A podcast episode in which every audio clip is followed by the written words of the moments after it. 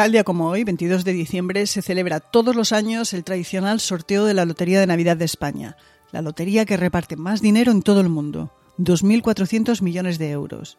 ¿Todos los años? No. No siempre se celebró el día 22, ni el número con el mayor premio se conocía como el gordo, ni tampoco se ha celebrado siempre en Madrid. Hola, soy Ana Nieto y esto es Calendario de Historias, el podcast diario de Audire con el que repasamos la historia, recordamos a sus personajes y vemos qué nos queda de ello.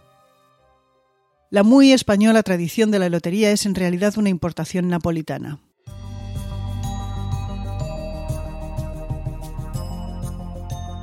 Cuando en la segunda mitad del siglo XVIII Carlos Borbón renunció a la corona de Nápoles y Sicilia para ocupar el trono español, trajo consigo modas italianas, entre ellas la lotería.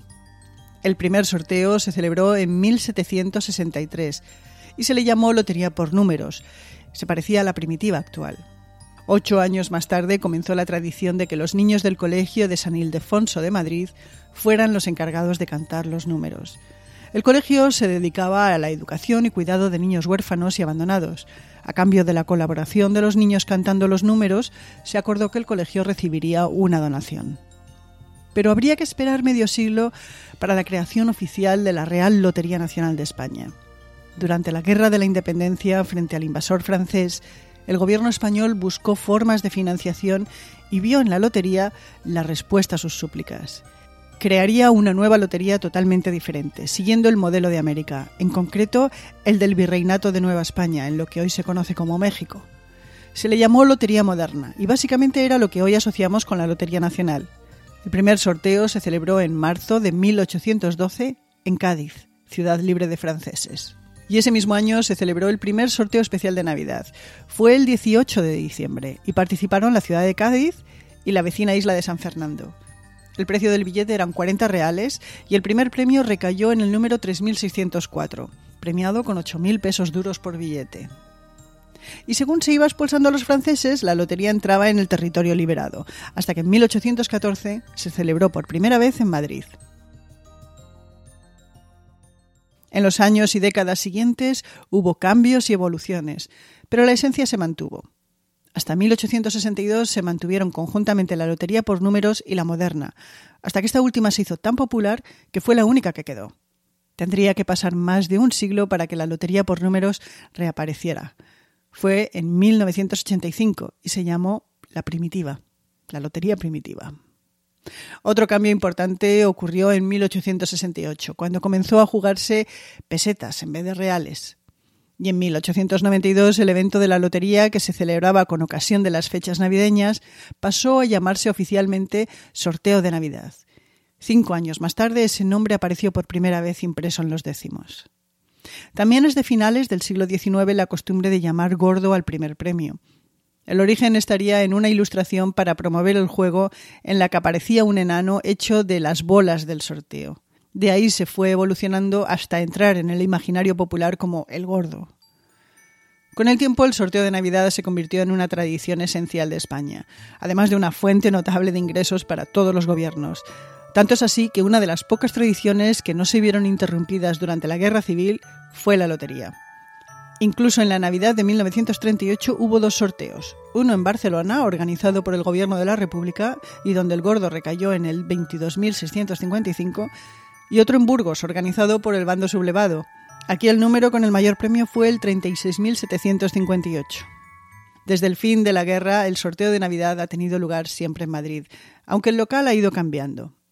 Las principales novedades desde entonces han sido la incorporación de niñas cantoras de San Ildefonso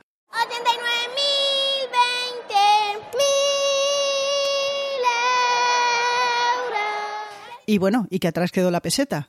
Ahora se juega y se gana en euros.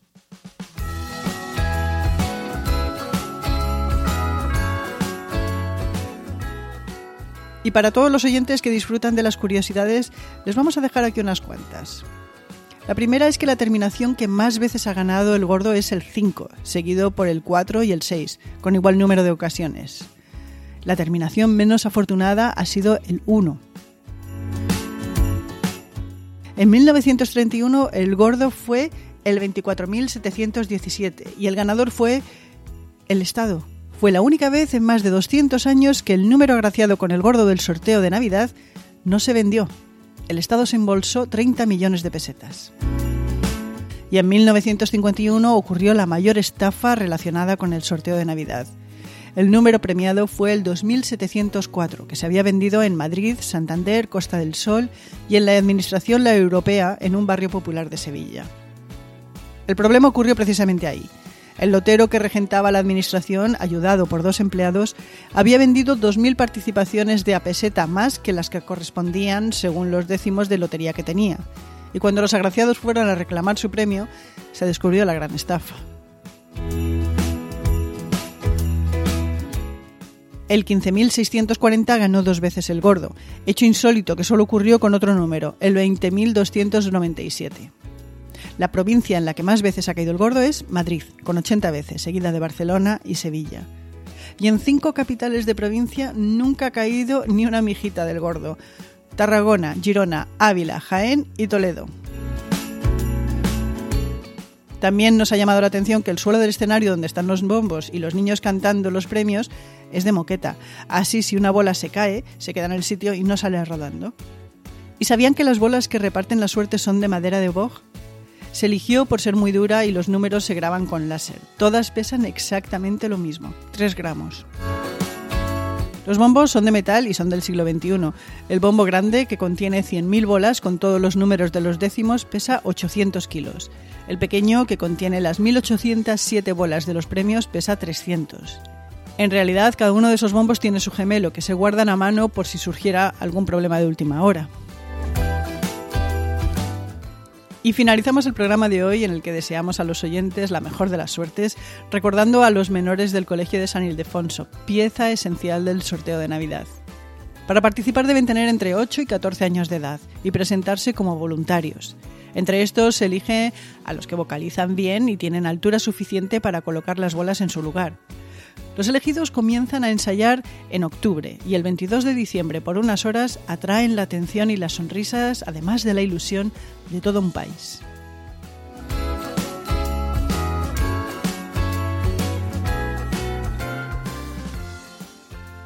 Y otros 22 de diciembre sucedieron los siguientes acontecimientos. En 1808 Beethoven estrenó la Quinta Sinfonía en Viena. La pieza es una de las más conocidas de la música clásica. Y en 1849 el que ganó la lotería fue el novelista ruso Fyodor Dostoyevsky, autor de Crimen y Castigo y Los hermanos Karamazov. Fue indultado cuando ya se encontraba frente al pelotón de fusilamiento. En 1882, la empresa Edison Lamp Company presentó la primera guirnalda de luces para decorar un árbol de Navidad. Y en 1989, los rumanos ponen fin violentamente a la dictadura comunista de Nicolae Ceausescu. En España, en 1936, desembarcaron en Cádiz 3.000 soldados de la Italia fascista conocidos como camisas negras para luchar en el bando sublevado de la guerra civil. En cuanto a lo que pasó en 1812, el año en el que se celebró la primera Lotería de Navidad, destacamos que en España se aprobó la primera Constitución, conocida popularmente como la PEPA, mientras seguía desarrollándose la Guerra de Independencia frente a los invasores franceses. Por otro lado, el ejército de Napoleón, con un millón de hombres en sus filas, invadieron Rusia, aventura en la que acabaron muy mal parados. En Venezuela, un terremoto destruyó el 90% de Caracas, matando entre 15.000 y 20.000 personas. También fue un año en el que Estados Unidos y Gran Bretaña se declararon la guerra, un conflicto que duró dos años, en los que las tropas inglesas tomaron Washington e incendiaron la capital de su antigua colonia. Y cerramos el programa de hoy con una cita clásica. Audentis fortuna juvat, ¿Qué quiere decir, a los que se atreven sonríe la fortuna. Es una cita de Virgilio en la Eneida. Les cuento, este año ha sido difícil. No vamos a darle más vueltas al tema porque no hace falta, pero creemos que lo que sí hace falta es darle vueltas a lo que nos ha sorprendido de forma positiva. Seguro que lo hay y queremos que nos lo cuenten. Piénselo, como trabaja desde casa, vio dar los primeros pasos a su hijo, o ha dado una vuelta necesaria a su relación familiar, o ha aprendido a hacer cerámica, o ha descubierto algo nuevo que ahora le hace sonreír. Cuéntenoslo con una grabación hecha con su teléfono. Procure que no haya mucho ruido a su alrededor y no se acerque mucho al micro. Elegiremos alguna de esas reflexiones para cerrar el año. Mándenoslo a audirepodcast.gmail.com. Les dejamos esta dirección en las notas del podcast que se encuentran en su plataforma de audio.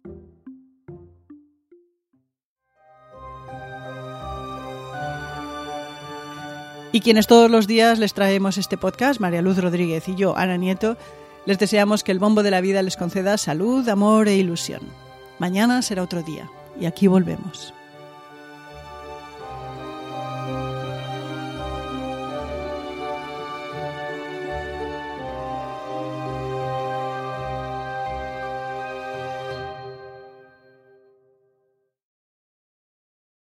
Tú sabes, cuando ordenas un videojuego o unas sábanas nuevas y luego llegan a tu puerta, te emocionas un poco, ¿no? Ahora imagina lo emocionante que es ordenar un auto nuevo y luego aparece en tu casa invitándote a conducirlo. Con Nissan at Home, compra el auto perfecto en línea desde donde quieras y el concesionario te lo envía directamente a tu cochera. Esto seguro supera cualquier orden. Así comienza la emoción. Los servicios pueden variar en los concesionarios participantes, sujeto a la ley aplicable. Consulte al concesionario para obtener más detalles.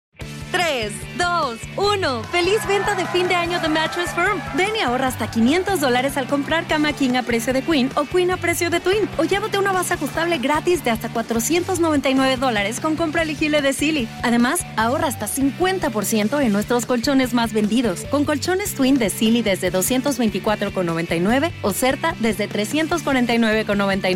Y con entrega rápida, solo en Mattress Firm. Aplican restricciones. Visita una tienda para más detalles. Some people say the metaverse will only be virtual.